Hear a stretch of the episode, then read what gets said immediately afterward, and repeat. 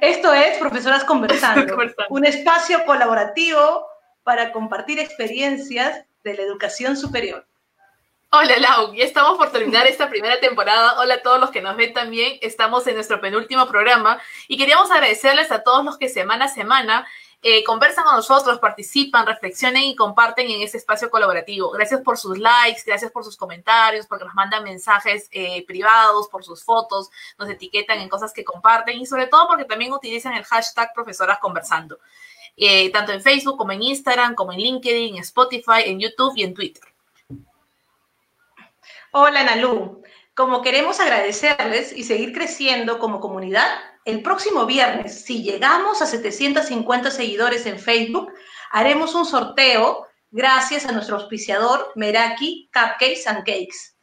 Invitamos a nuestros seguidores a etiquetar a dos colegas o amigos en el post del sorteo y darle me gusta a la página del Facebook de Profesoras Conversando. Todos los que etiqueten tendrán una oportunidad de ganar media docena de cupcakes de nuestro auspiciador Meraki y una taza como esta de profesoras conversando.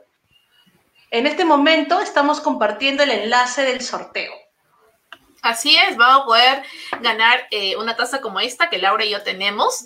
Y hoy también queremos conversarles de cómo los profesores nos sentimos frente a esas eh, situaciones, esos momentos en donde tenemos incertidumbre o estrés. Para ello les invitamos a que en los comentarios nos puedan eh, dejar sus experiencias y sus preguntas. Exacto. Como sabemos, los profesores tenemos diversas tareas, como planificar las clases, investigar, corregir las evaluaciones, dar feedback, crear vínculos con los estudiantes, escribir papers, contestar mails, buscar videos que complementen nuestras actividades, preparar actividades detonantes, preparar actividades informativas, actividades colaborativas, actividades individuales, desarrollar escucha activa, comunicación asertiva, desarrollar las competencias, actualizar sílabos, materiales didácticos, aprender nuevas herramientas TICS, acudir a reuniones de coordinación. Una larga lista que manejamos en el día a día. Ya me cansé con solo leer la lista. yo me cansé con escucharte en realidad. Y es cierto, o sea, hay situaciones que nos generan estrés, por ejemplo, cuando hay cambio de ciclo y en este contexto actual no sabemos si vamos a continuar o no, no sabemos si de pronto nuestra universidad o instituto nos va a pedir, ¿sabes qué? Tienes que reinventar, reinventar toda tu metodología, cambiar todo.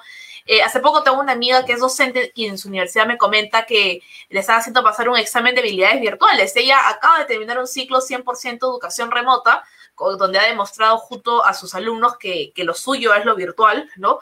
Pero le han dicho, este, no, sabes que tenemos que evaluar tus habilidades y en base a eso se va a ver tu renovación del contrato, ¿no? Y de hecho que eso la pone ansiosa porque dice, ay, yo pensé que, ¿no? Que este ciclo con, las, con las, encuestas que le hacen a los alumnos y todo eso habíamos quedado bien, pero aparentemente no. Y eso te puede generar cierta ansiedad, ¿o, o no, Lau? ¿Tú qué piensas? Es que es cierto, ¿no? O sea, yo entiendo a tu amiga, ¿no? Eh, de un momento a otro, este, pueden cambiar las cosas, ¿no?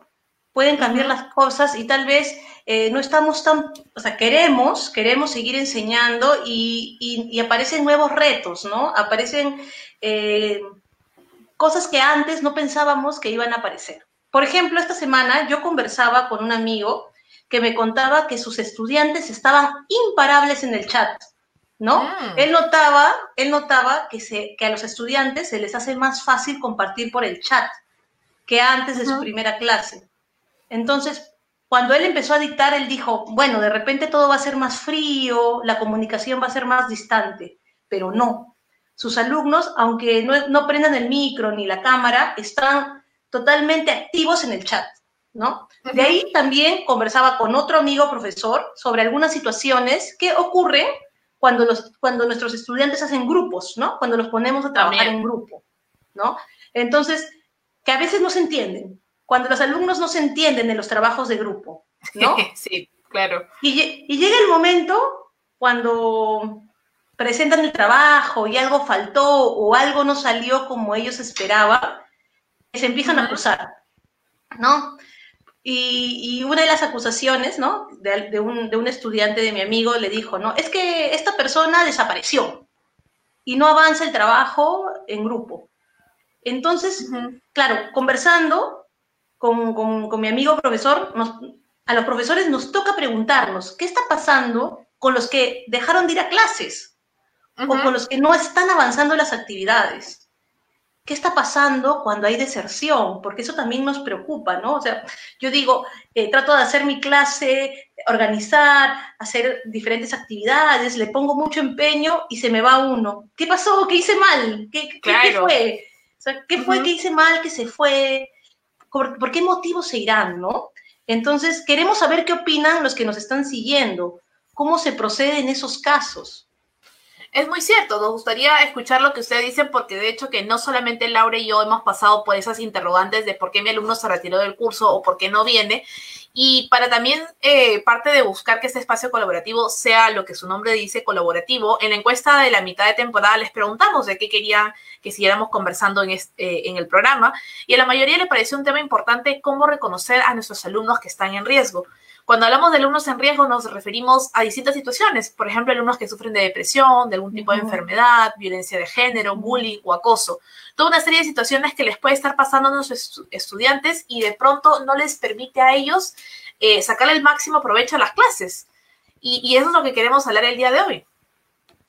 Claro, con Analu también hemos conversado de qué pasa con nuestros alumnos y alumnos en riesgo, ¿no? Con nuestros alumnos y alumnas, ¿no? Si antes podíamos detectar las señales en clases presenciales, ¿cómo lo hacemos ahora de manera remota?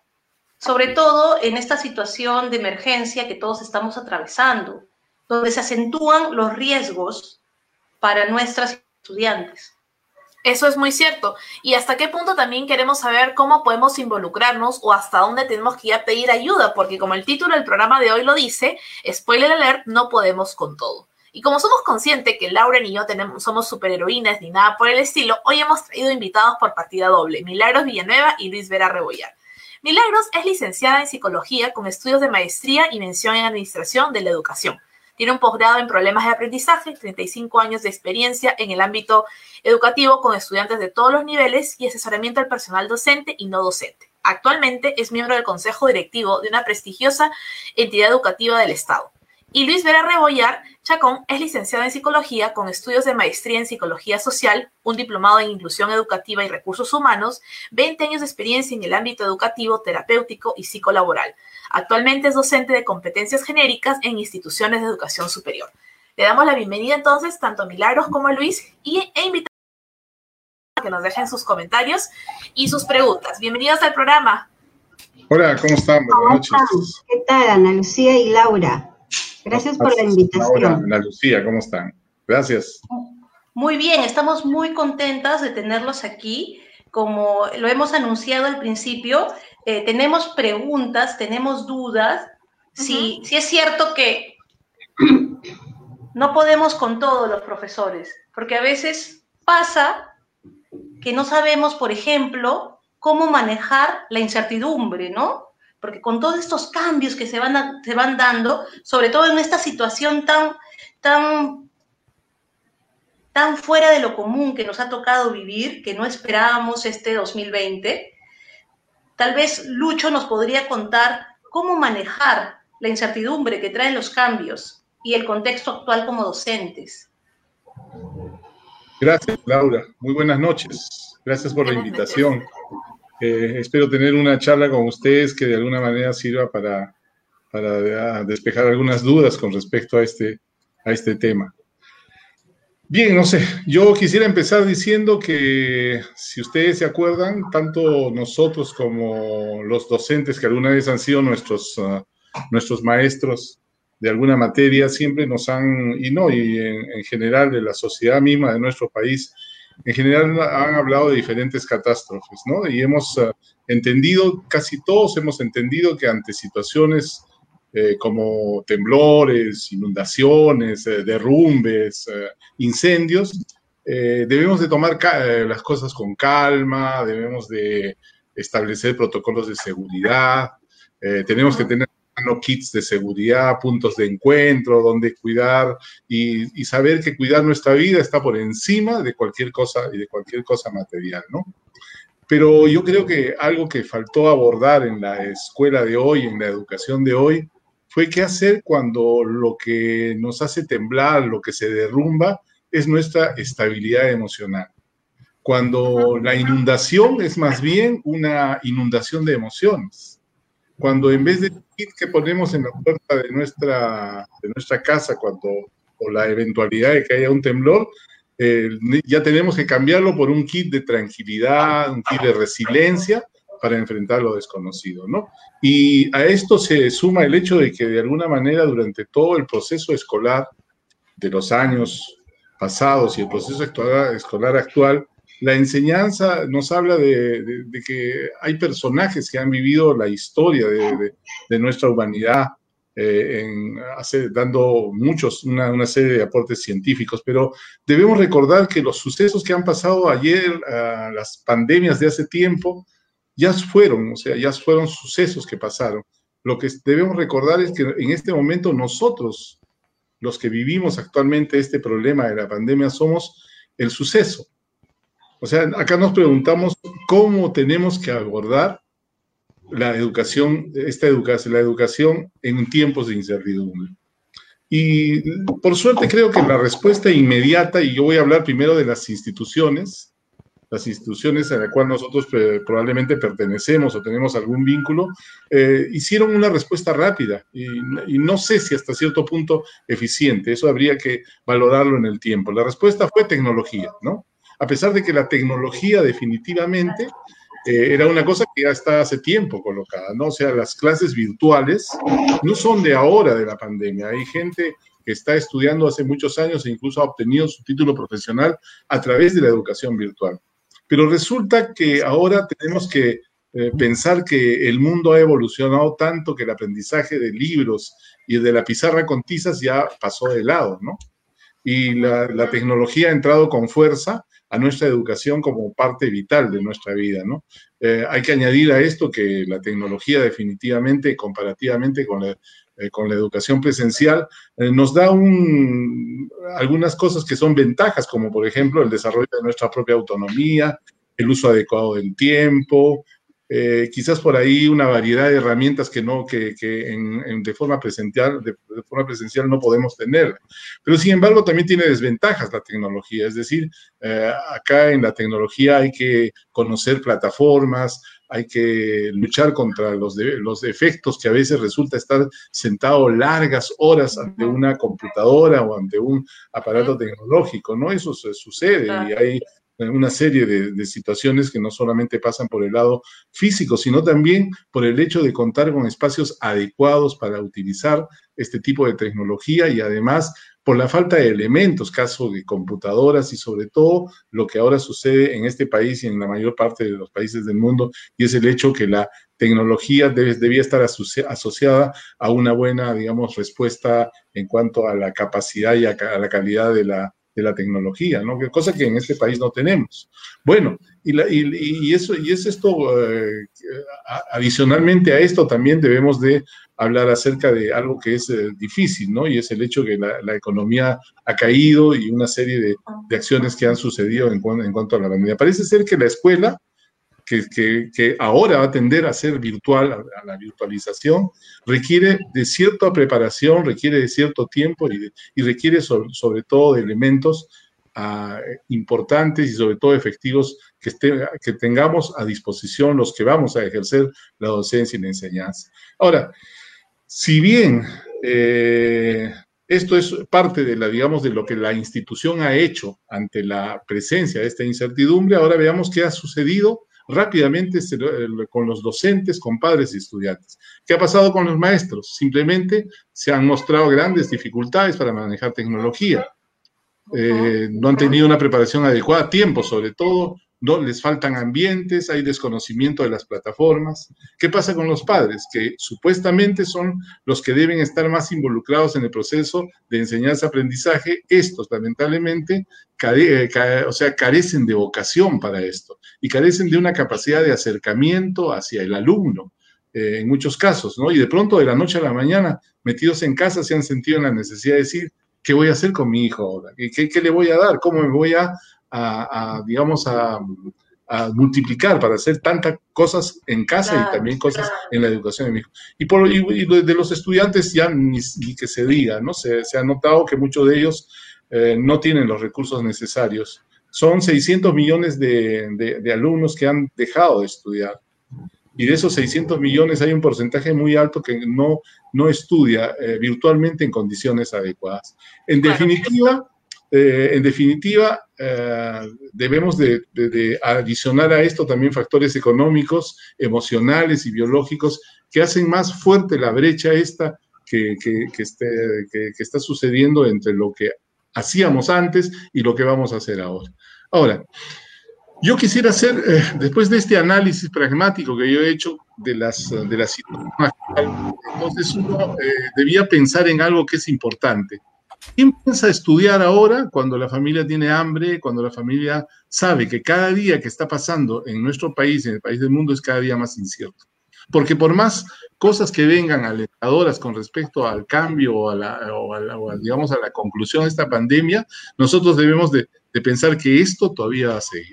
Y esto va a seguir y tiene para largo. Y además porque no es lo único que va a venir, sino hay cosas que pueden estar viniendo más adelante porque el mundo como que se ha trastocado, como que está empezando a tener una respuesta, digamos, ambiental a lo que quizás nosotros no hemos hecho. Pero en el ámbito de educación, en definitiva, debemos adquirir, em, debemos de trabajar con un valor especial. Y este valor es que tenemos que empezar para poder superar esta, esta, esta situación de incertidumbre, tenemos que empezar a decir que, que, nuestra educación debe estar dirigida a nuestros alumnos en una manera de educar, es decir, educar para la vida.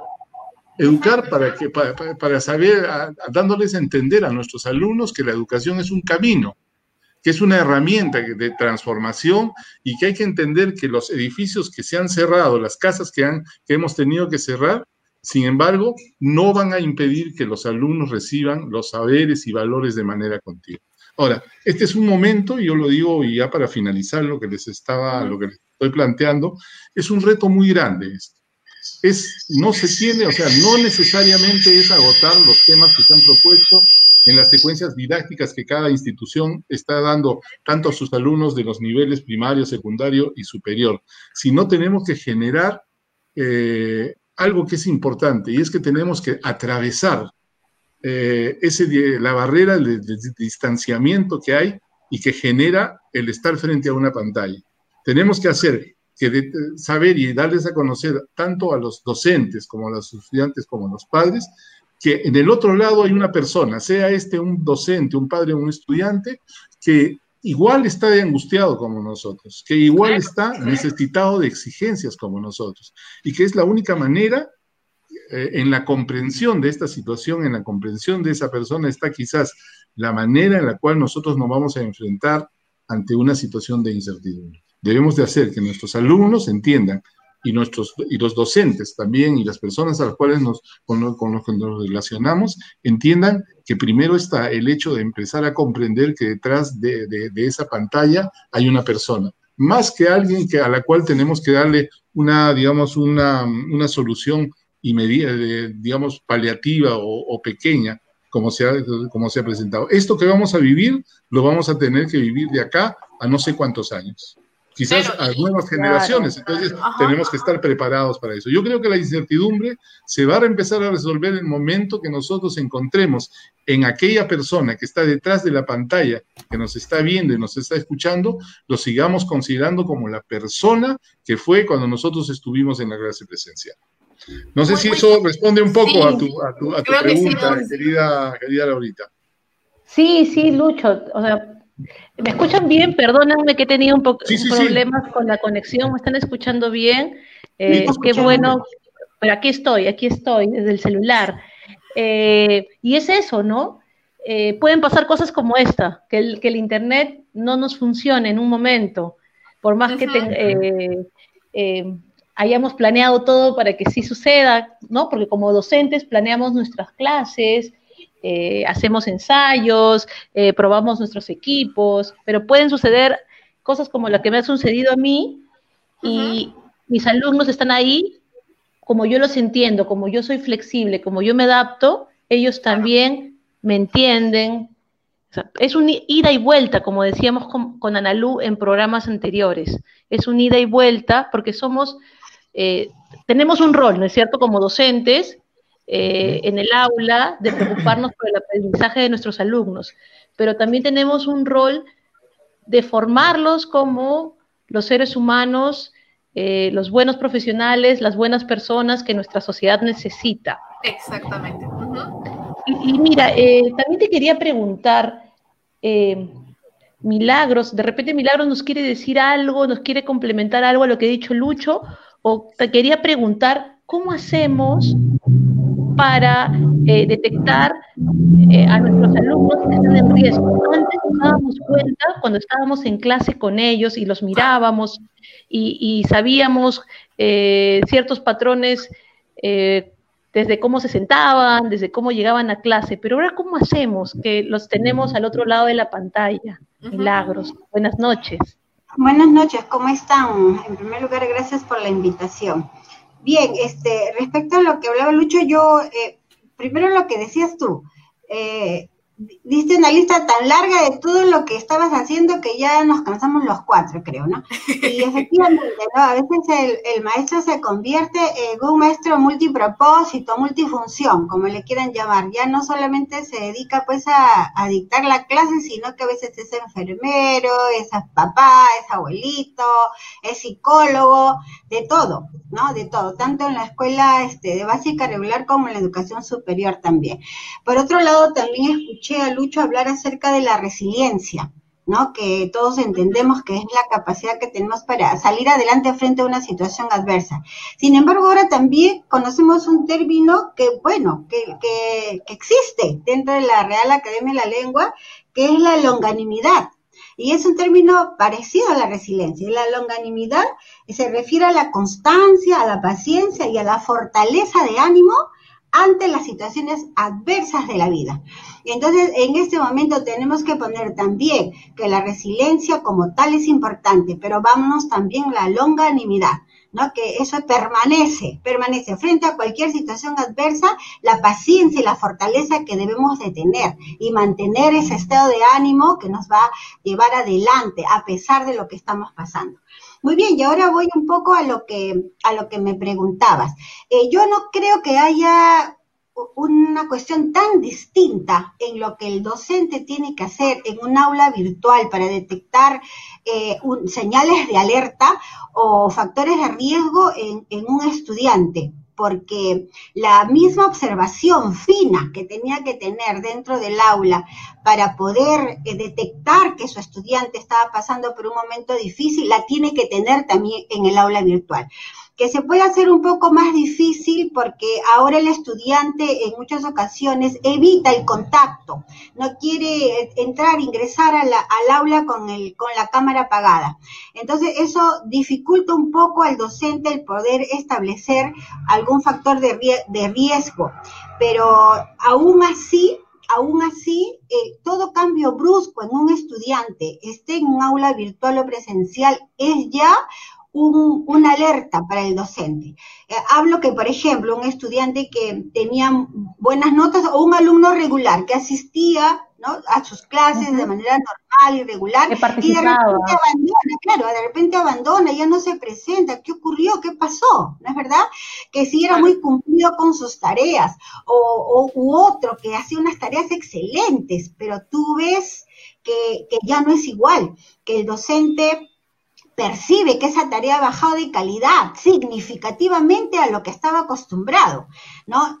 su participación, su poca participación dentro del aula, la presentación personal, eh, los gestos. Por eso yo de verdad, eh, como yo le hablo a mis estudiantes, yo no solamente quiero eh, cumplir con la norma, porque la norma dice que abra usted su cámara, no, a mí me interesa, y yo se los digo, a mí me interesa verlos, me encanta saber que están bien, porque sus ojos me dicen mucho y a veces yo les pongo el ejemplo, ¿qué tal si yo pongo mi cámara y solo les hablo? ¿Qué tal estaría? No, ¿no?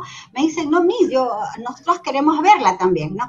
Igual me, ocurre a mí, le digo, porque si no nos podemos ver de manera presencial, eh, verlos a ustedes eh, me hace sentir muy bien.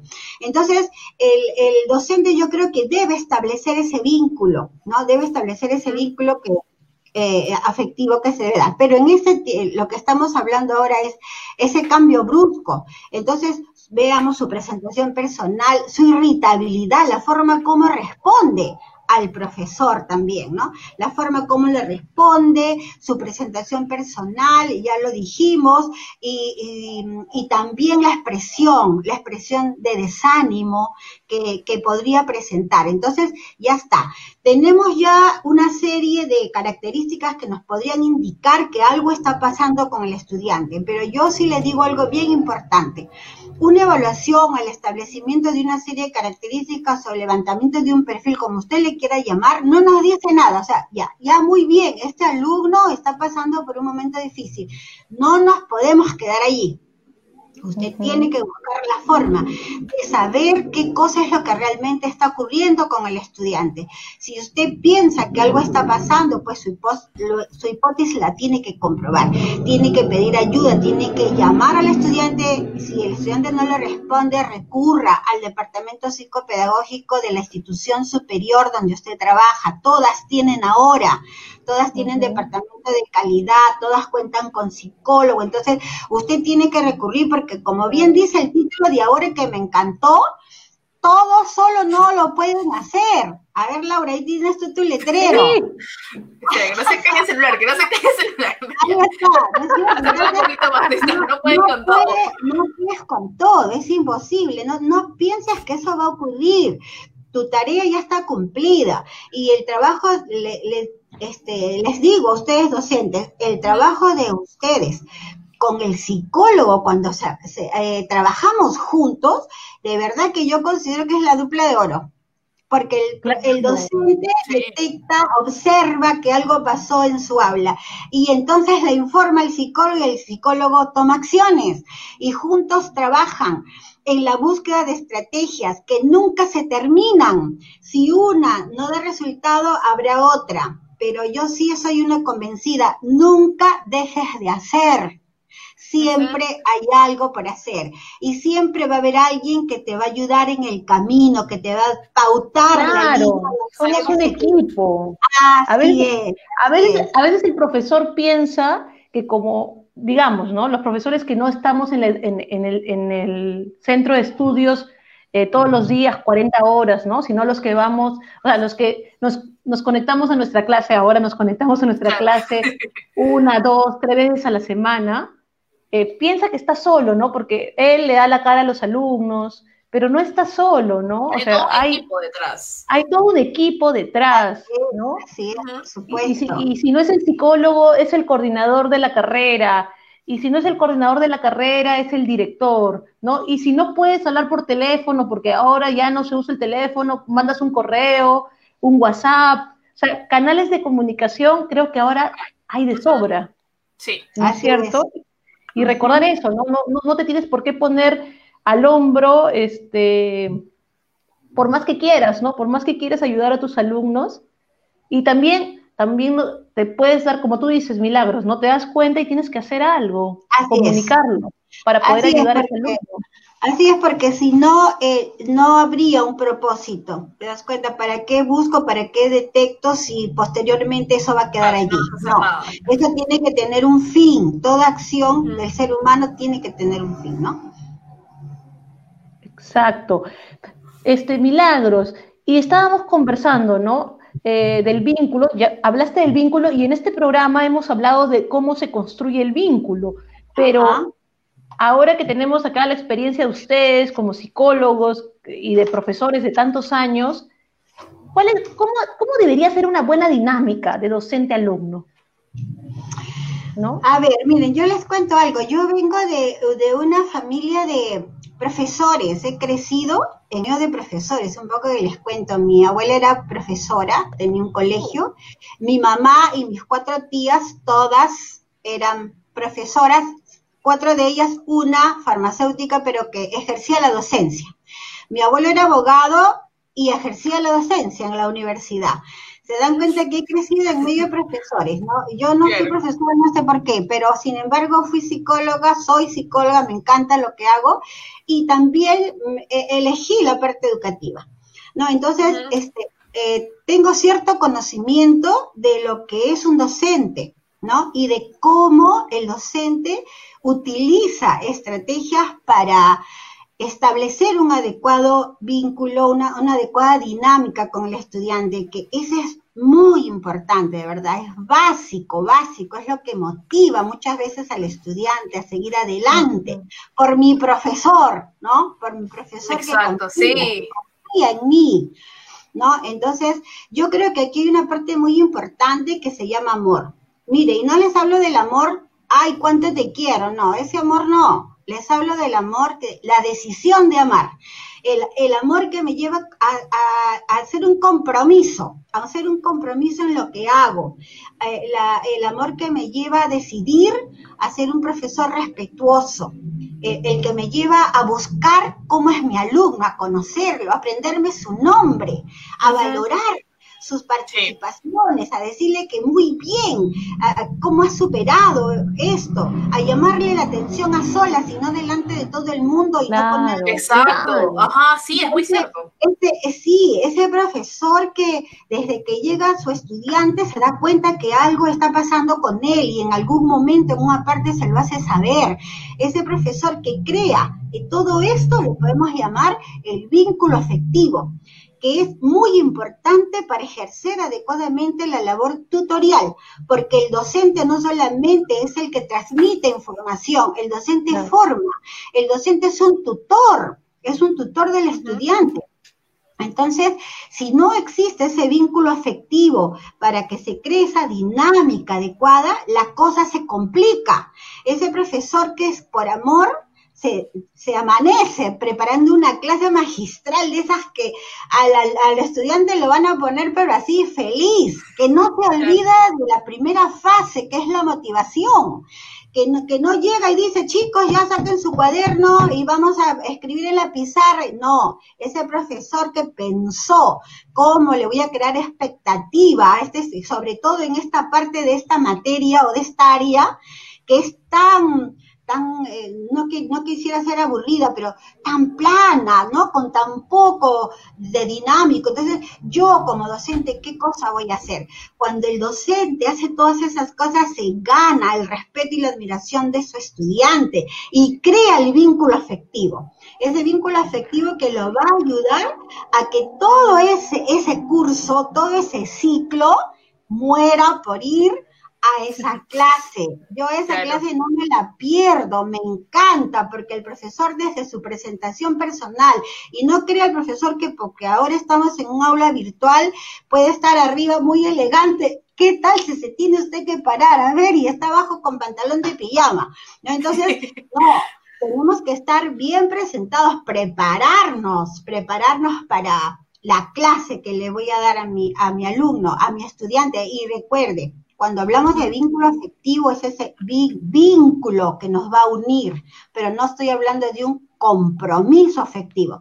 El profesor no se puede comprometer afectivamente con la problemática del estudiante, porque si eso pasa, ¿qué va a ocurrir? Lo que va a pasar es que el profesor pierde objetividad. ¿Por qué? Porque transfiere, ¿no? O sea, se, es, tan empático, porque una cosa es que yo te entienda y otra cosa es que yo me comprometa con tu problema. Eso hace que yo no pueda ser objetivo y ni siquiera te pueda orientar. Y eso no es sano para ninguna de las partes, ni para el estudiante ni para el docente, ¿no? Bueno, ahí respondiendo lo que me preguntaste. Muy bien, Milagros. Eh, no sé si Laura, Lucho tendría si algo permite, que agregar. ah, Sí, sí, yo estoy con el celular que la sufro en este momento. Estas son las barreras que No, no te preocupes. sufrimos, Eh, a todos a los que no ven lo pasamos. Entonces, Estaba, estaba escuchando, estaba escuchando con, con mucha atención este, este tema del vínculo y como que de pronto uno le da cierto de miedo como docente el hecho de que a lo mejor con este tema de la virtualidad, con este tema de que ya nos vamos a, a ver detrás de una pantalla, ya no va a ser tan el calor, a veces el calor, el, el ambiente de aula presencial, eh, digamos, la- mira, hasta los perfumes. Claro. así, la presencia, el, eh, el movimiento de las personas, es algo que nos atrae y nos ha tenido siempre, eh, siempre, ah, digamos, eh, felices y tranquilos. Pero resulta que ahora nos encontramos con un escenario en el cual, por ejemplo, ahorita yo estoy con usted, pero quisiera estar eh, Claro, conversando, pobrecito. sentado al lado de ustedes, tomándonos un café, pero estamos detrás de una, de una pantalla. Quizás un café. Quizás eso sea, eso sea también, y no sé, quizás Milagros pudiese aclarar un poco este tema, pudiese ser una, uno de los factores que tenemos que empezar a, a buscar superar para evitar que a la larga sea un, una situación que nos cree mucha más ansiedad y empecemos a tener ese temor a perder ese vínculo afectivo que teníamos con el alumno en el, y, Yo te voy a decir este algo, Lucho, eh, si es que me permiten Ana Lucía y Laura. Sí, adelante, por favor. Es, es, sí se puede lograr ese vínculo afectivo, porque he tenido la, la gran satisfacción de comentarios de mis, de mis estudiantes en el chat, ¿no? Este, dándome las gracias por alguna cosa que yo les dije, ¿no? Entonces, y, o poniéndome aplausitos, ¿no? Aplausitos ahí. Y eso es parte del vínculo afectivo, ¿no? Eso sí, es parte definitivamente. ¿No? Y entonces, claro, los emoticones, por supuesto, es, los emoticones son parte del vínculo la, forma como te responden, la forma como al inicio la lucha, prendan sus cámaras, prendan sus cámaras, el demorarme cinco minutos, diez minutos, no, ahora ya no, ahora ingresan, la cámara prendida. ¿Y eso qué es? Eso es parte del vínculo afectivo, ¿no? Claro. Sí, de la norma. No, no lo hacen por la norma, ellos ya lo hacen porque a mí me encanta y ellos saben que me encanta verlos. Y yo se los digo y se los manifiesto.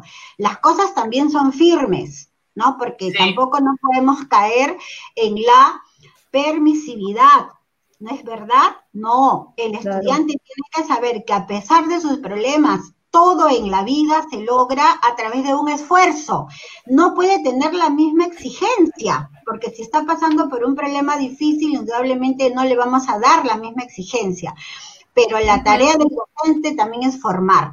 Tú tienes que lograr o alcanzar esto de acá, pero algo te tienes que esforzar, ¿no? Entonces, las dos cosas. cuando tú estableces un buen vínculo afectivo, el, el, el, estudiante hace las cosas. Confía en ti, porque tú le has dado muestra en todo lo que he dicho, en todo lo que he dicho, le has dado muestra que eres digno de su confianza, que eres íntegro, coherente con todo lo que digas. Eres el primero que debe estar frente a la pantalla. No puedes hacer esperar a tus estudiantes. Abres la pantalla y ya tienes 20 esperando ser admitidos. O sea, eso no está bien bajo ningún punto de vista. E, eso hace difícil que se pueda establecer el vínculo afectivo, pero sí se puede. Se puede, definitivamente. Claro que eh, sí. Exactamente. Eh, nosotros eh, tenemos... Sí. Este, a salud, que, que, me, me, hace un rato estábamos hablando de los olores. Ah, sí, aún tiene una, pequeña, una pequeña Claro, yo tengo una, tengo una pequeña anécdota.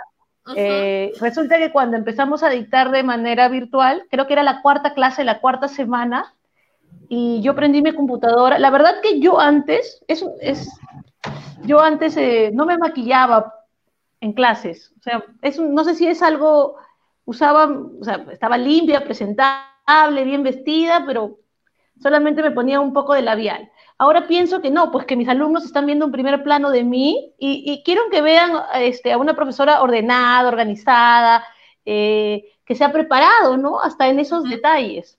Así es. Entonces, un día les digo, chicos, ya vengo, me he olvidado de algo, pero fue automático, ya que fue muy automático, que fue ir a ponerme perfume. Tal vez suena muy trivial, tal vez suena muy ligero, que no tiene nada que ver con el aprendizaje, pero eh, los, los, alumnos me dijeron, profesora, ¿se fue por su café? Le digo, no, me olvidé mi, me olvidé mi perfume. Entonces, a eso, a eso referíamos con, los olores, ¿no? Claro que sí, ¿eh? y eso es parte también de la manifestación de las emociones, ¿no? Eh, la, forma como ellos responden y la alegría que puede, que puede haber, porque la, emoción también es muy importante. Chicas, yo les digo, el estudiante tiene que aprender a manifestarlas. Las emociones son hermosas y nacen con el ser humano. ¿No? Pero las emociones no pueden guiar nuestra vida. El profesor no puede ser emocional. Hoy día porque me siento alegre les, les permito todo y mañana porque estoy triste o irritable o con fastidio ya no. en nuestra vida no puede ser dirigida por las emociones. El profesor tiene que ser una persona de principios, ¿no? Que actúe de manera constante, coherente, con constancia en todo lo que hace. Que puede manifestar y entender las emociones, aprender a manejarlas y, detectarlas en los demás, a mí me parece perfecto. Pero su vida, la vida de nadie, puede ser dirigida por las emociones. Nuestra vida debe ser una vida de principios, ¿no? Eso es muy, muy cierto. Y bueno, aparte de nuestras preguntas que Laura y yo siempre tenemos, tenemos preguntas de la gente, de las personas que nos están viendo, que son docentes, algunos también son alumnos.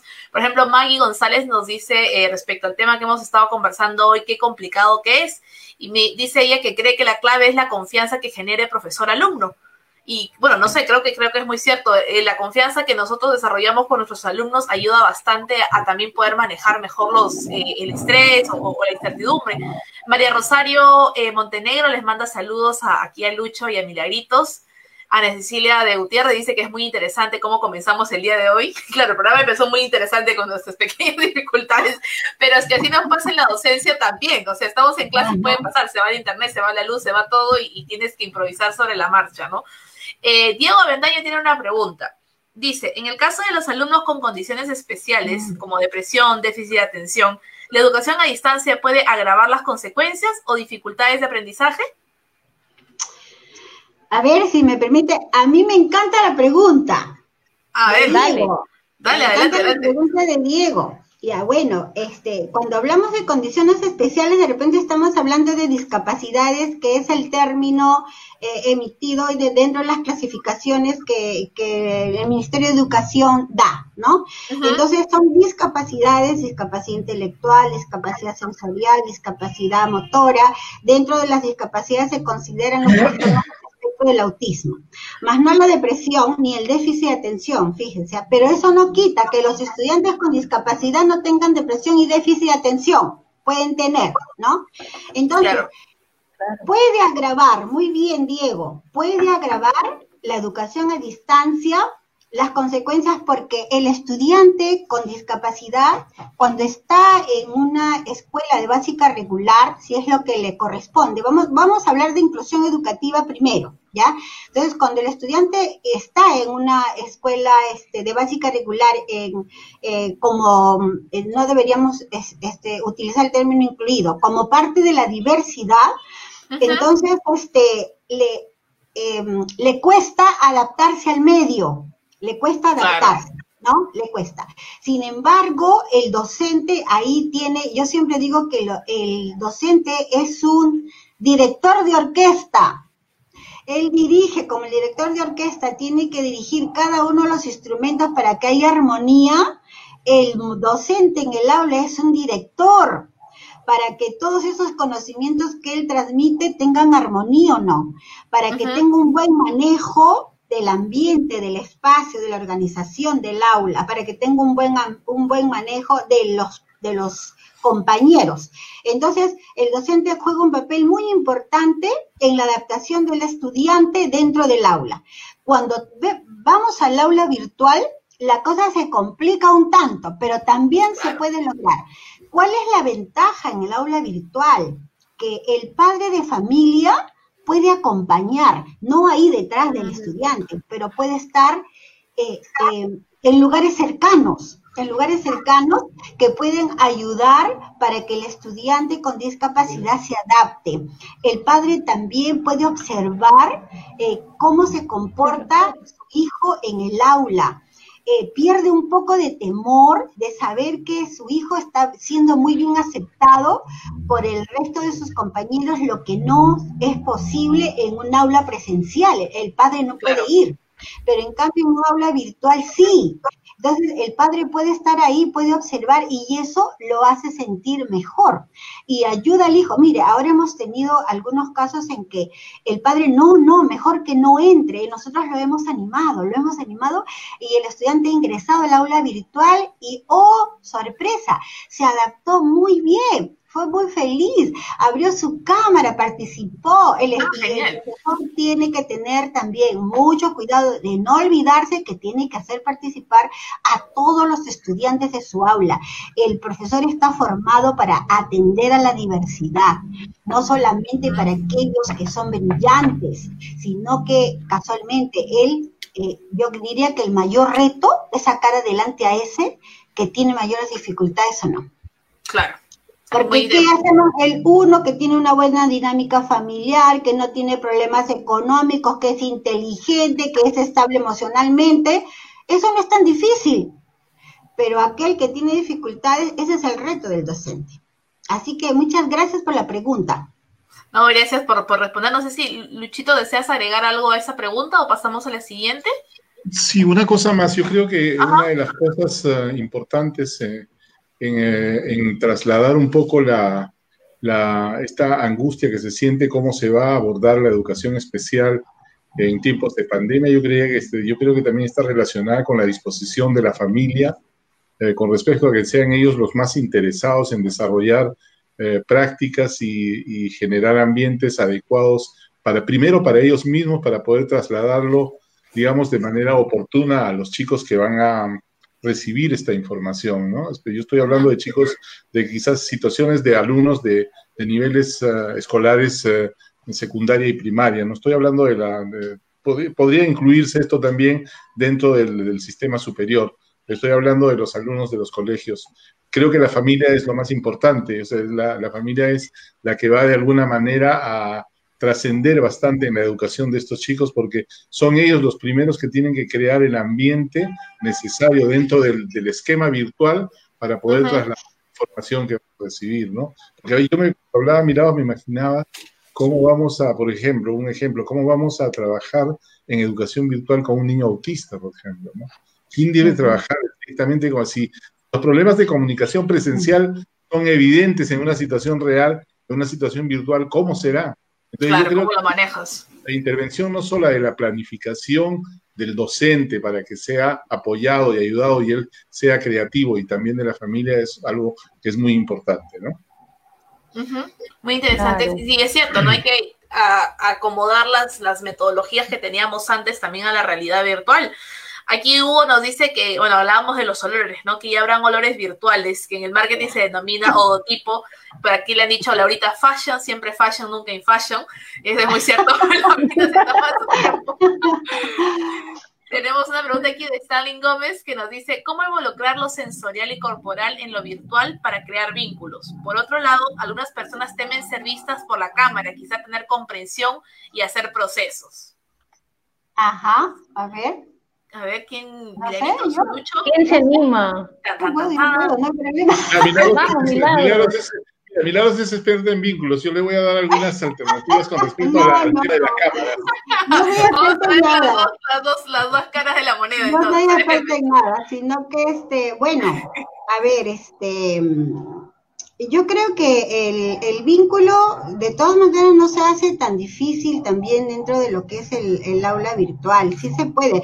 Eh, aclárame un poquito al final de la pregunta, por favor, Ana Lucía. Ah, decían, ¿cómo, a ver, ¿cómo involucrar lo sensorial y corporal en lo virtual para crear vínculos? Por otro lado, algunas personas temen ser vistas por la cámara, quizá tener comprensión y hacer procesos. Ya, muy bien. Sí. Entonces, este, lo hemos pensado también. Muchas veces todos los profesores nos reunimos constantemente para darle lo mejor a los estudiantes, que ese también es un punto muy importante, la búsqueda permanente de estrategias, ¿no? Entonces, sí, hay, hay estudiantes que no quieren, no solamente porque no los veas tú, no quieren que veas su casa, no quieren que vea que hay atrás, no quieren que vea que hay a los costados, ¿no? Dicen que no, que hay que respetar la privacidad, que no sé cuánto, pero y puede ser un proceso, como yo les digo, ¿no? Eh, ¿Cómo se llama la persona que me ha hecho la pregunta? Eh, se llama Stalin. Stalin, a ver Stalin, mira, sí, efectivamente, yo creo que es un proceso, que no, no este, directamente en un solo día tú vas a lograr eso, no, pero cuando el estudiante ve que lo que, lo que quiere el profesor es verlo a él, entonces comienza a asimilar la importancia porque comienza a sentirse él también valorado. ¿No ve que el profesor se encarga de, hacerlo sentir valorado también a él cuando le va diciendo, me encanta verte, qué bien se te ve hoy día, soy feliz cuando, cuando puedo este, ver tu sonrisa, cuando, cuando participas, ¿no? Entonces, el, el, el estudiante se va dando cuenta que, que el docente lo que, lo que aprecia es eso, ¿no? Ahora, lo sensorial y lo corporal, ¿cómo lo puedes involucrar directamente? Mira, de repente estás hablando de movimiento, yo te cuento que los profesores de educación física pueden hacer sus clases virtuales también, ¿no? Los de danza pueden hacer sus clases virtuales, las pueden ah, hacer los profesores de música, pueden hacer sus clases virtuales, ¿no? Entonces, sí, la cuestión es aquí, pero me parece, Stalin, tu pregunta estupenda, ¿no? Porque nos permite aclarar un poco más y ver, y ver que, que no hay barreras, no hay obstáculos cuando uno realmente le pone la mirada a algo, ¿no? Cuando uno no, no quiere un cambio, sino una transformación. Yo me cambio de, de polo, me cambio de perfume, me cambio de, de sombras. Pero así es, pero, pero yo me transformo permanentemente. ¿no? La transformación es permanente. Entonces, la búsqueda del ser humano debe ser no el cambio, sino la transformación. ¿No? Es transformarme, tener una perseverancia en eso, porque cuando hay transformación hay cambio de pensamiento, y cuando hay cambio de pensamiento hay cambio de actitud, y tu, tu, tu accionar es muy distinto, porque dice de la abundancia del corazón habla la boca, un poco les digo, les hago la, la, el paralelo, ¿no? O sea, yo hablo lo que pienso, ¿no? Yo hablo lo que pienso. Y, y mi pensamiento es el que tiene que cambiar y transformarse no, no, perdón, no cambiar, transformarse, se cambian las cosas. las personas se transformamos. Así es, así es, ¿ya? No sé si, si ojalá que te haya respondido eh, la pregunta interrogante. Ah, yo quisiera eh, intervenir con respecto al tema de las, ah, de las cámaras, ah, de las cámaras cerradas.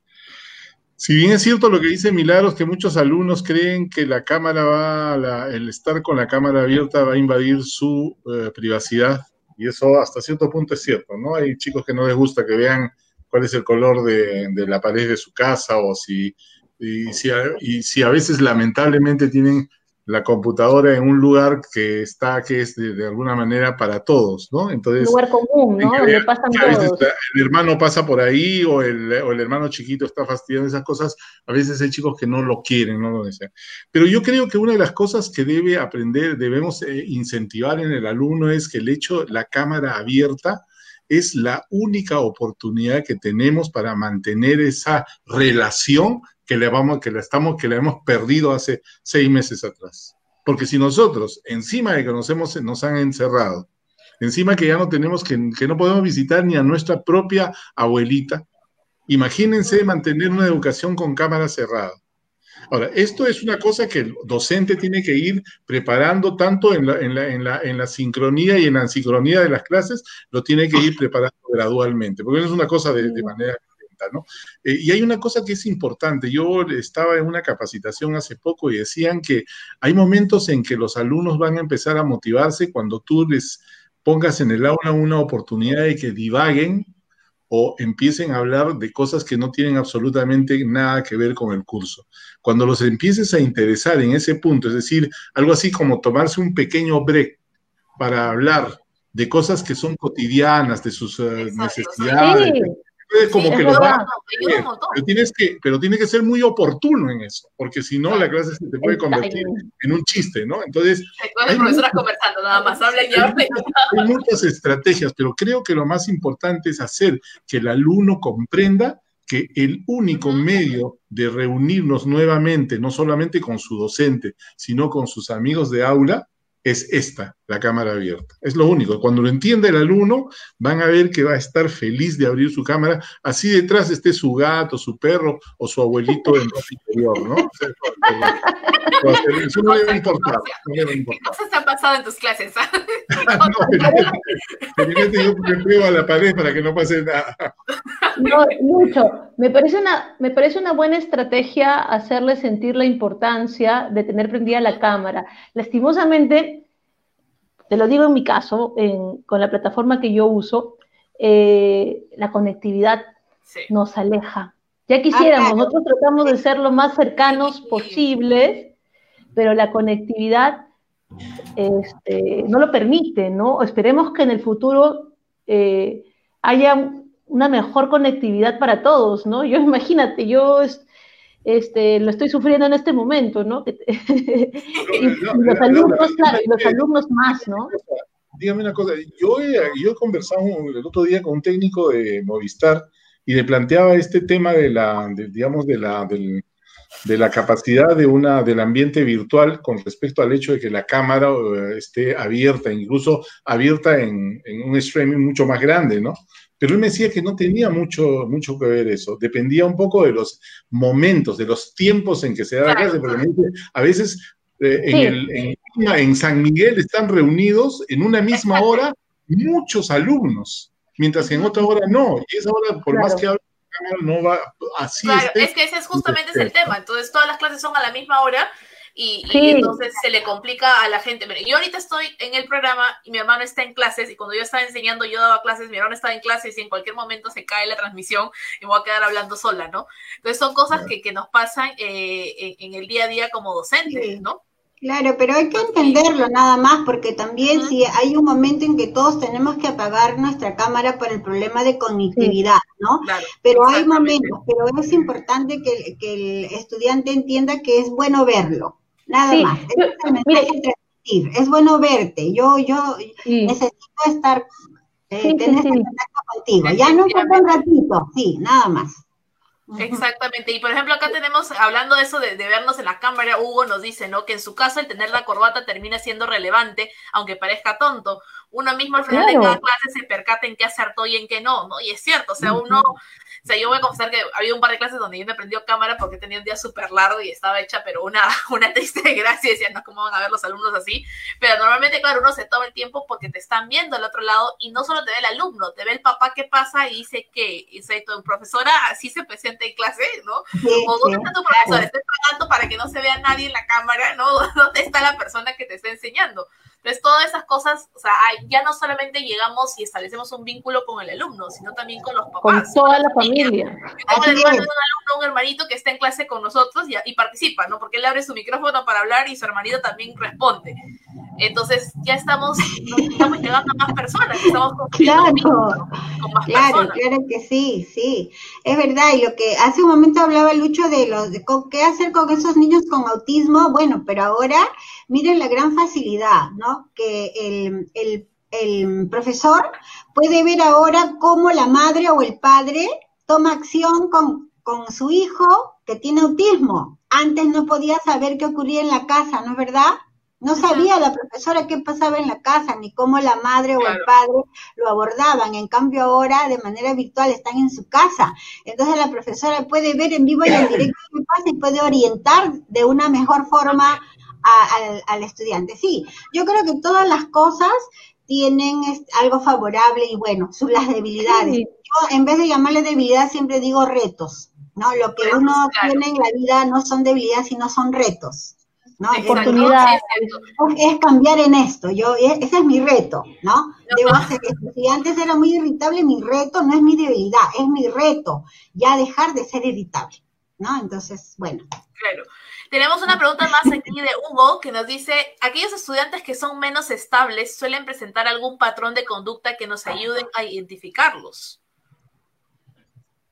Luchito, Luchito. A ver, a ver, a ver, a ver, se la rijan. ¿Quién quiere responder primero? Ya. Perdón, ya hablado de, hablado, patrón de conducta, ¿de qué tipo dice? ¿Decías? Eh, esos estudiantes que son menos estables suelen presentar algunos patrones de conducta que nos ayuden a identificarlos. Mm, sí, definitivamente, eh, a pesar de que nosotros podamos pensar de que el alumno inestable presenta ciertas características eh, digamos, en su conducta de que los hacen un poco eh, estar metidos en la oscuridad detrás de, y hacen las cosas un poco detrás del ambiente, pero eh, mira, hay una cosa que es básica y es la observación del docente continua. Muy, o sea, del docente que continúa, a pesar de que en la pantallita solamente va a ver la carita a veces de la persona, pero eh, tiene que ser, eh, tiene que detectar, tiene que ser una persona muy, pero muy eh, perspicaz para darse cuenta ciertos cambios en la manera, a, por los, a, las horas que se presenta, la manera como se viste, cómo se arregla. la inestabilidad muchas veces por más que el inestable lo quiera esconder, siempre hay algunas cosas que lamentablemente, lamentablemente, entre comillas, para el inestable aparecen. Entonces, eh, hay algunos, mm, digamos, algunas pequeñas cosas que, bueno, un, ojo clínico quizás lo puede detectar con mayor facilidad, pero en el caso del docente, yo creo que el docente está en capacidad de hacerlo. Porque eh, la verdad es que los psicólogos no enseñan eh, en todas las aulas del mundo. Los que enseñan son los docentes y son los primeros detectores de los problemas en este aspecto, ¿no? Y, detectar básicamente al estable aparente eh, en, la, dimensión de su inestabilidad, ¿no? Eh, a ver, yo, yo quisiera entender un poco a, Hugo, que me parece también eh, una muy buena pregunta porque nos hace pensar, ¿no? Entonces, nos crea, Hugo, nos creas un conflicto cognitivo, ¿no? Entonces, mira, Aquí dice, estos estudiantes son menos estables, voy a entender que de repente está hablando menos estables emocionalmente, puede entender que son menos estables en sus patrones de conducta, ¿no es verdad? O sea, hoy día se saca 20 y en el otro examen, en la otra evaluación se saca 10, ¿no? No, no sé a qué este, estabilidad te estás refiriendo, Hugo. Sin embargo, eh, en, en ambos casos, eh, yo creo que tú lo que quieres es saber cómo podemos decir que el estudiante es inestable o estable. ¿No es verdad? Porque eh, cualquier tipo de persona eh, con cierto equilibrio emocional o estabilidad puede presentar cambios de vez en cuando. Pero cuando esos cambios son bruscos, ahí podrías tú estar hablando, Hugo, de un estudiante inestable. Cuando esos cambios son tan bruscos, inclusive los estados de ánimo, de repente hoy día tu estudiante, tú le haces un, Ah, ajá, aquí él me está respondiendo y me dice estables emocionalmente. Gracias, Hugo. Muy bien. Entonces, mira, este, ya te vamos entendiendo mucho mejor. Entonces, ¿qué ocurre? Sí, te puedes dar cuenta en, la forma como él te responde.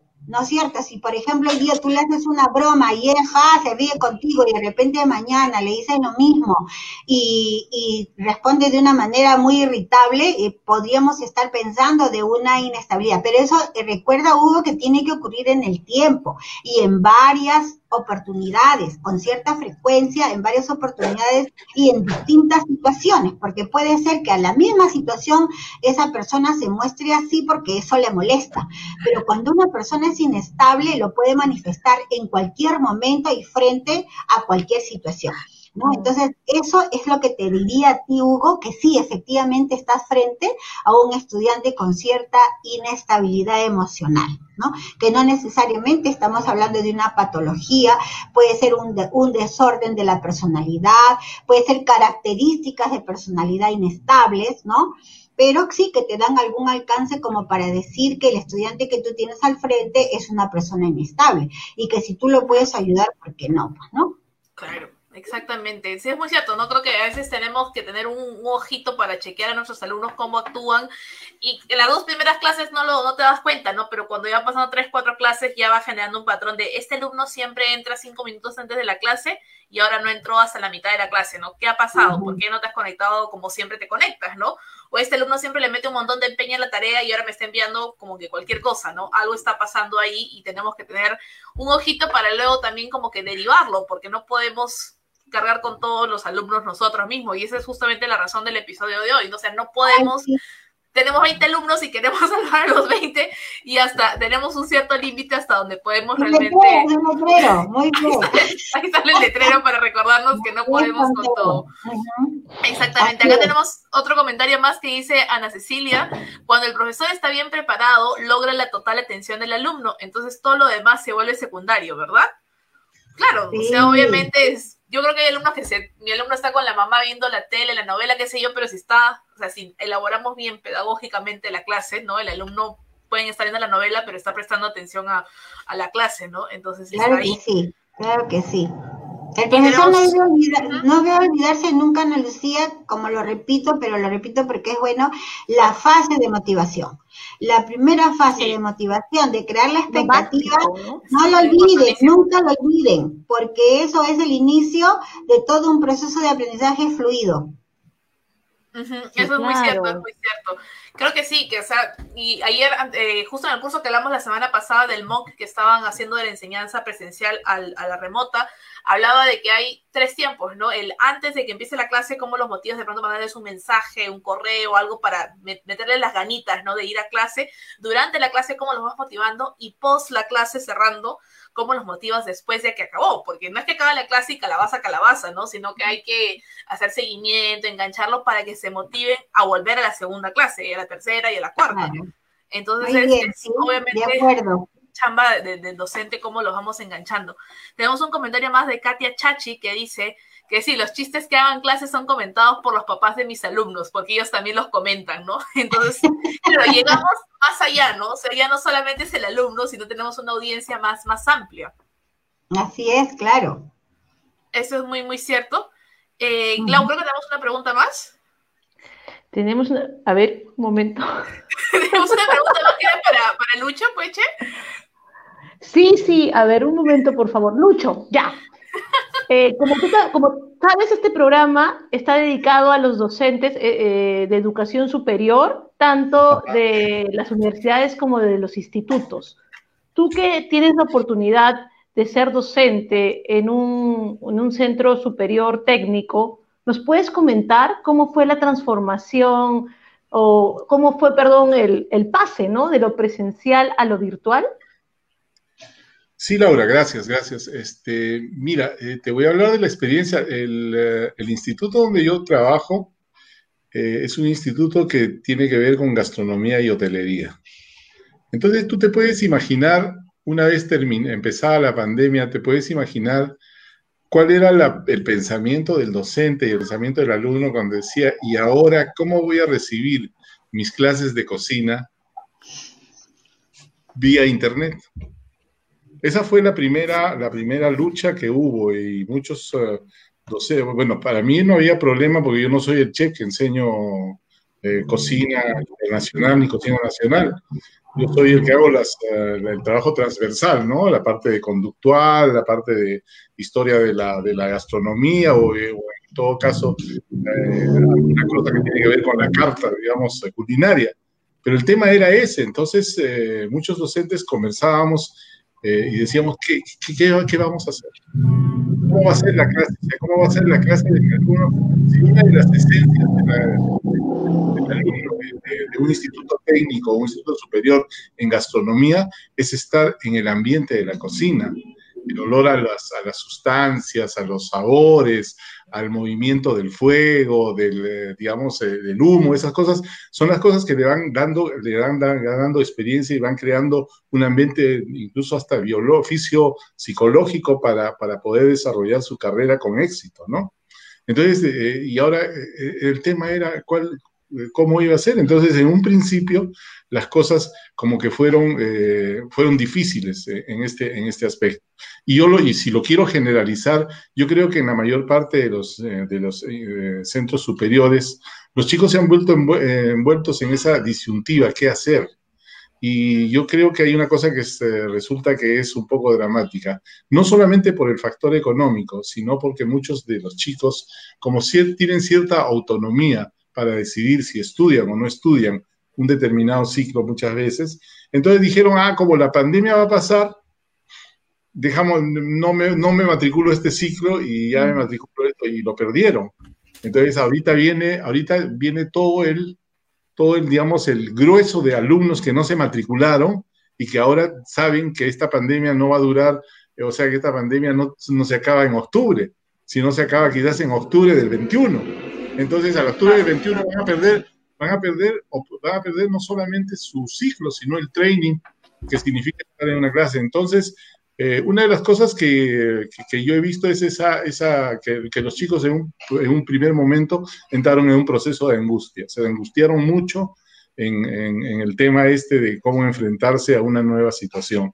pero lo fueron paleando un poco. Y esto, eh, en el caso de gastronomía, por ejemplo, eh, muchos de, comentábamos con algunos de los, ah, de docentes que son chef, hablaban de que, por ejemplo, utilizar algunas técnicas como el aprendizaje inverso, ¿no? Es decir, eh, yo voy a hacer la que voy, a presentar una, mm, una, voy a hacer una clase de cocina, ¿ok?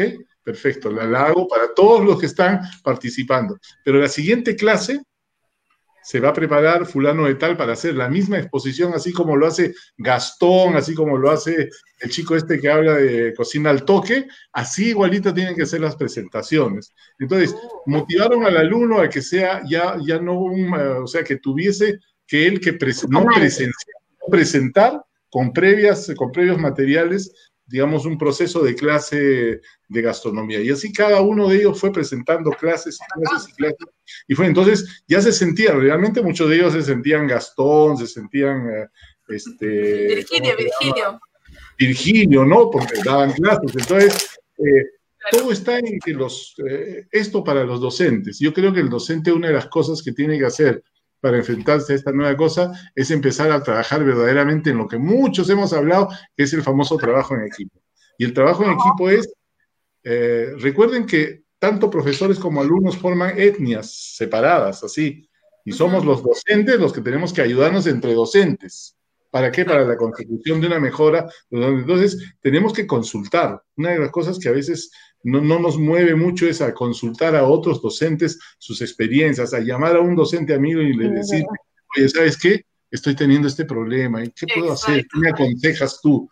Muchos de los docentes dicen, no, yo puedo, yo voy a, voy a meterme en un cursito de, de, ¿cómo se llama?, de plataformas virtuales y con eso yo voy a hacer, no, tienes que empezar, porque tú no, como dice, como dice Laura, no puedes tú con todo, el docente no puede con todo, es imposible. Y la experiencia ha sido esa. La experiencia es que tenemos un alumno que tiene una, una, ventaja, que tiene autonomía para decidir cuándo estudia y cuándo no estudia, que a diferencia del alumno de secundaria y de primaria.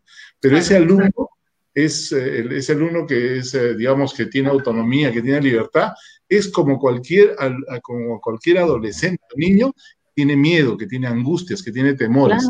Debemos aprovechar esa situación para no pensar de que ellos tienen la, sartén por el mango, que ellos pueden manejar nuestros tiempos y nuestra manera de enseñarles. Por el contrario, estamos, a pesar de que son chicos mayores, que ya pasaron el proceso adolescente y que se puede decir que son hasta cierto punto, tienen cierta madurez, son niños que tienen, igual que todos nosotros, angustias y temores por algo que es la incertidumbre, ¿no? Y, nosotros tenemos que apoyarnos entre nosotros para poder mejorar, digamos, este, este tipo de relación.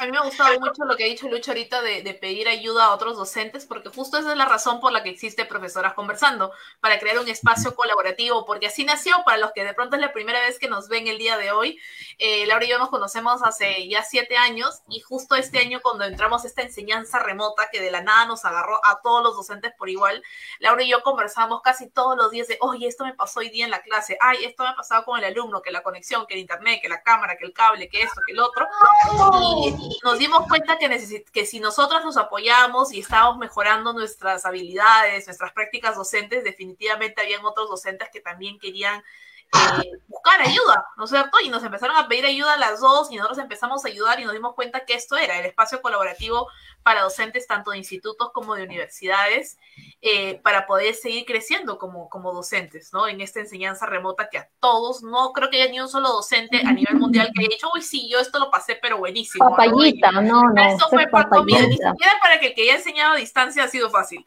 Ni siquiera para el exitoso en su clase presencial. Sí, exacto. Todos, todos le hemos pasado. O sea, si, si, existe un docente que la pasó fácil, por favor que nos avise, porque no lo hemos encontrado todavía. Así es, así que no creo que. No vamos a seguir encontrando, eh. dificultades vamos a seguir encontrando, ¿no? Exactamente, retos, como dijo Milagros, vamos a seguir encontrando retos, que, que, es muy divertido eh, buscar pues no herramientas y recursos para superar esos retos, ¿no? Que al final es el mejor servicio producto que le podemos dar a nuestros alumnos también. Así bueno, ha sido un gusto, un gusto realmente estar. No, por el contrario, por el contrario. Gracias, gracias por haber estado aquí con nosotras. Gracias a todos los que están Analu, yo estoy aquí con el chat que tengo miedo. Ay, no quiero entrar porque no me quiero ir. Hay más preguntas, hay más A ver, tenemos, tenemos tres preguntas más. Tenemos, ah, mira, acabo de darme cuenta que hay tres preguntas. No te muevas, nadie se mueva, por favor. Nadie se este, mueva. nadie se mueva, nadie respire, eh. todos estamos inquietos. Eh, Hugo nos dice, ¿qué hacer cuando no nos preguntan? Claro, porque pasa, ¿no? Que uno está en clase y en clase y nadie nos dice nada. Yo lo que hago, por ejemplo, es, como les decía, yo tengo una lista de mis alumnos y voy marcando conforme van hablando. Así sea una pregunta, así sea para decir sí, profe, o lo que sea, por lo menos ya hablaron, ¿no? Entonces ya cuando estoy en la mitad de la clase y hay cinco o seis alumnos que no, entonces yo les hago la pregunta directamente. No, oye, Juan, ¿y tú qué opinas de lo que acabo no de decir? Ya, pues Juan está contra la pared y le toca, ¿no? Porque una de dos, o dejó la conexión y se fue por otro lado y simplemente se puso como conectado y se fue, o está ahí y le da rocha hablar, pero ya, ¿no? Le escribe o respóndeme con el micro, pero no veo que no has hablado. No sé qué, qué, otras recomendaciones de pronto Milagros o, Lucho tienen o Laura. Bueno, yo, yo creo que el estudiante no pregunta por algunos motivos, pero puede ser porque no entendió, ¿ah? Porque no entendió. Sí, claro. Sí. No, entonces no sabe qué preguntar porque se quedó igual que cuando entró. También puede ser porque sea un, un estudiante con cierta timidez, ¿no? inseguridad, que tiene temor a que las preguntas que él hace eh, no sean adecuadas, ¿no? Y, entonces presentarse dentro de, su grupo de, compañeros, de esa manera lo atemoriza, ¿no? Eh, y, también es muy probable que haya pasado por una experiencia donde haya sido ridiculizado. Entonces, una de las cosas importantes que el profesor eh, podría hacer allí es reforzar cada pregunta que se haga. No, muy bien, muy bien, muy bien lo que has preguntado. Entonces, muy bien. Entonces, frente a la, a la pregunta que haga, dale una respuesta adecuada. Entonces, de tal manera que eh, los estudiantes se van a dar cuenta que pueden preguntar con libertad porque el docente va a recibir siempre esa pregunta con agrado, ¿no? Eh, este, sí, por supuesto. Una, una de las Sí, una de las formas de reforzar eh, la participación es valorar toda participación que se haga.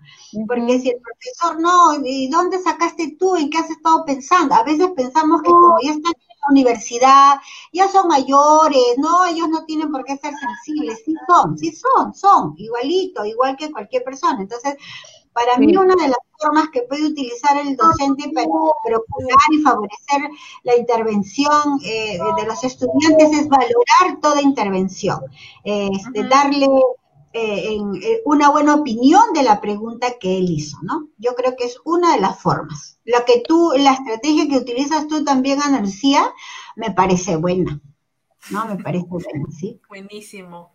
Eh, Lucha, no sé si quieres comentar algo más para ir cerrando con esta pregunta. Está con el micro apagado. Espérame, espérame. No, está con el micrófono apagado. Tu micro. yo creo que una cosita más. Yo creo que a pesar de la capacidad que tienen hoy día los, uh, los millennials de tener um, mejores, uh, digamos, alternativas en el uso del sistema virtual, tienen mayores capacidades, mayor experiencia que nosotros los, los, los docentes que estaban recién en pañales en esto, pero yo les voy a decir algo. A pesar de eso, el estudiante todavía tiene el pánico escénico de estar en una situación virtual y, que, y decir quiero hacer una pregunta porque, porque puede sentirse inadecuado. Puede sentirse inadecuado y más aún se siente más inadecuado porque está en una plataforma nueva, en algo nuevo. Una cosa es estar en clase, que ya conoce su sitio, los espacios y las reacciones del maestro, y otra cosa es estar en una aula virtual donde muchas veces a muchos de los alumnos les han cambiado el docente a muchos chicos han tenido, porque hay, hay universidades y institutos que, que antes tenían 10 eh, docentes, 10 aulas, ahora tienen dos docentes y 10 aulas, ¿no? Entonces ese docente es itinerante en varios sitios por, por temas económicos. Entonces, ante esa docencia, el, alumno está tanteando, está tanteando poco a poco, y a eso, junto con eso, yo creo que va el pánico de escena que tiene cualquier persona cuando se enfrenta a cosas que son inciertas, a cosas que son eh, peligrosas y que le generan ansiedad, ¿no?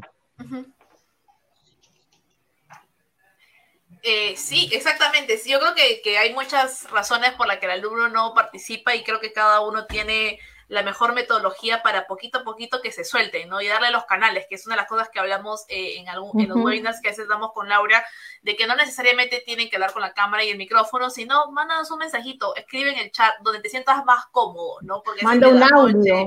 un audio. Hay que también flexibilizar un poco cómo dejamos que los alumnos se comuniquen con nosotros. Muy bien.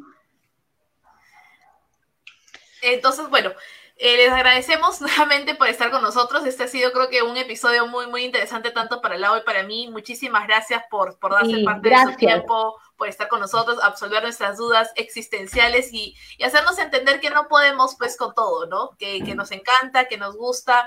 Nuevamente el cartel del día, podemos con todo, que nos, nos, nos encanta ayudar a nuestros alumnos, pero que tenemos que reconocer que hay ciertas cosas que ya van fuera de nuestro, pues, ¿no? De nuestro rango.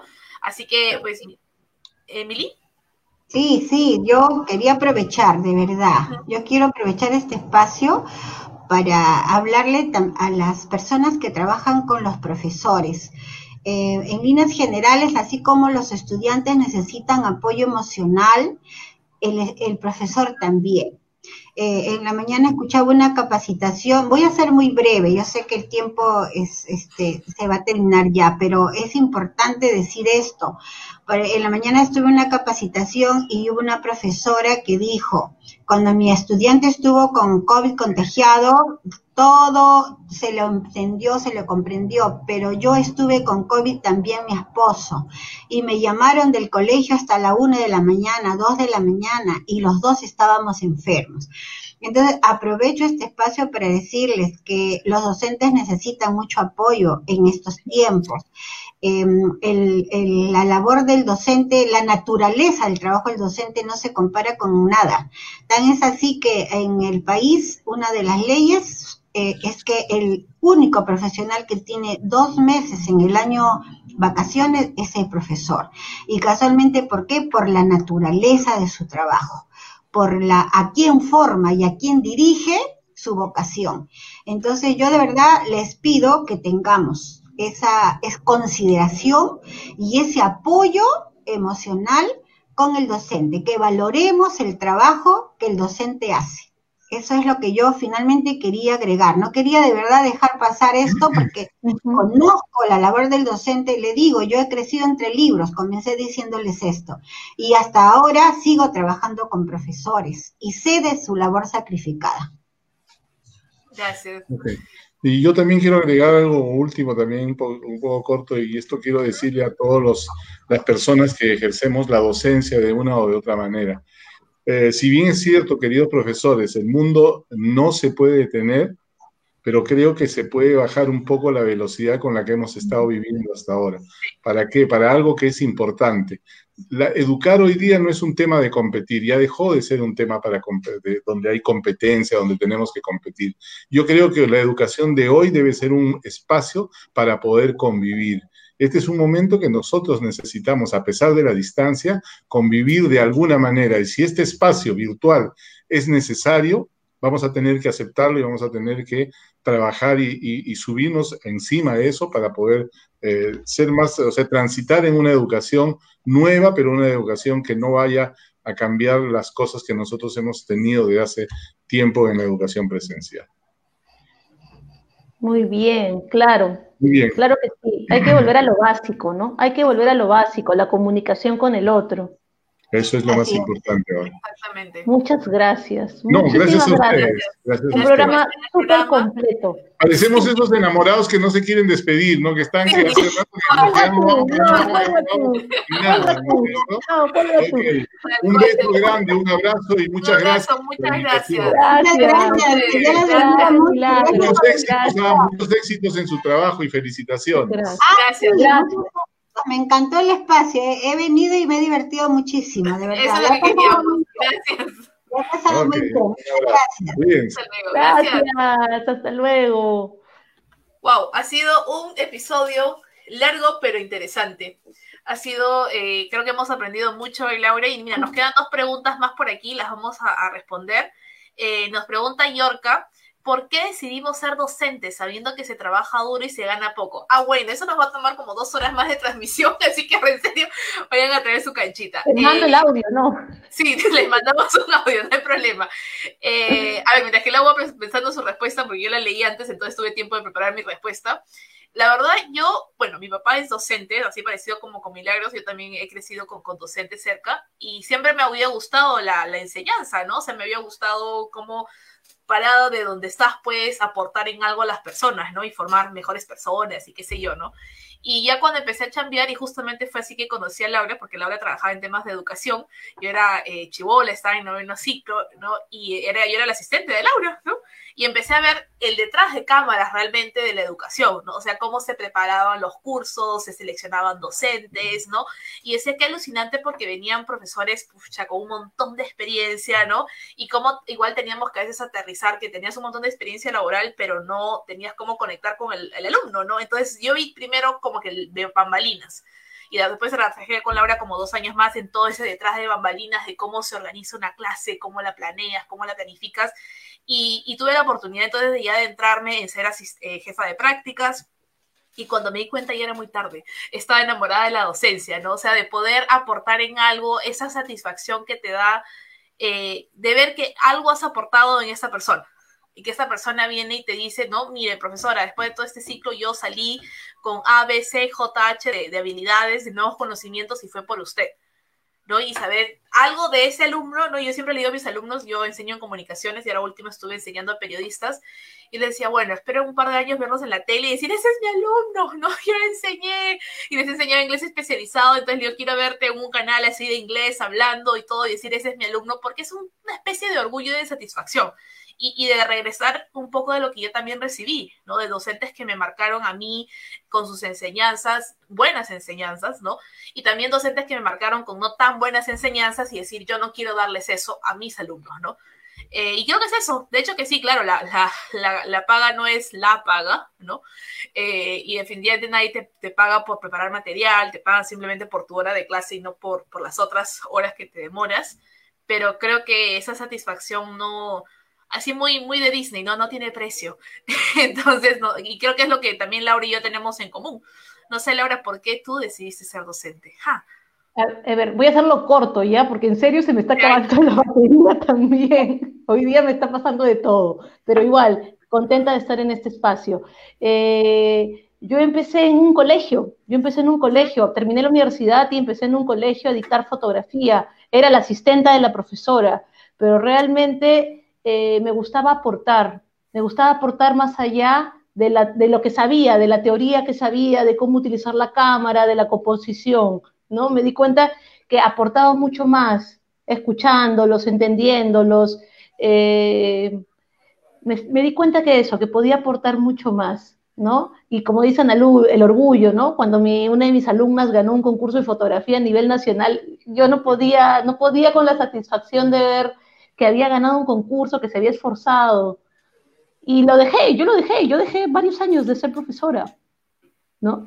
Y luego volví, como dice Analú, eh, detrás de bambalinas, en la parte eh, de coordinación académica, ¿no? Más busca, búsqueda de profesores, selección, este, renovación de las mallas, contenidos, ¿no?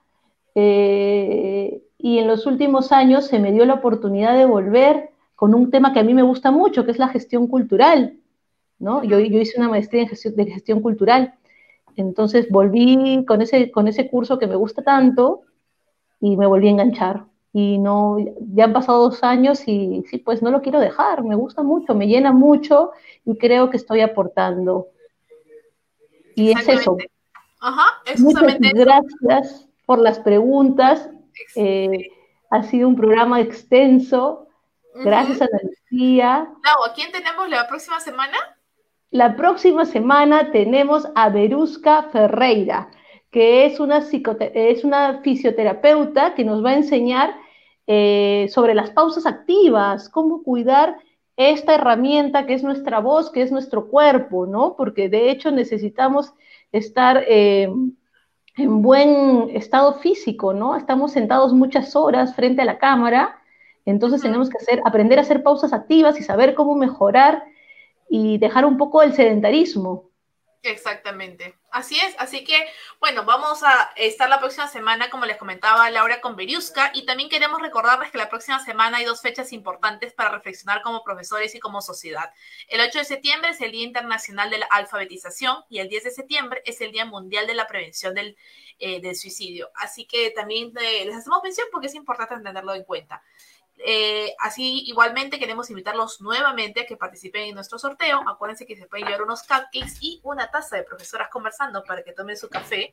Piénsenlo, piénsenlo. Es una taza muy bonita, hecha por nosotras. Eh, y bueno, nada, nuevamente gracias por estar con nosotros. Este ha sido el programa más largo que hemos tenido en esta temporada y les agradecemos por haberse quedado con nosotros durante toda la transmisión. Eh, pedirles que nuevamente compartan sus fotos, compartan información siempre con el hashtag de profesoras conversando. Y como dice aquí Hugo, siempre haremos locos románticos e incurables como somos los profesores, que es muy cierto. romántico. el romántico de Hugo. Entonces, muchas gracias Lau por una semana más compartiendo estas experiencias educativas y gracias a todos ustedes que nos ven. Esto es Profesoras Conversando, un espacio colaborativo para docentes de educación superior.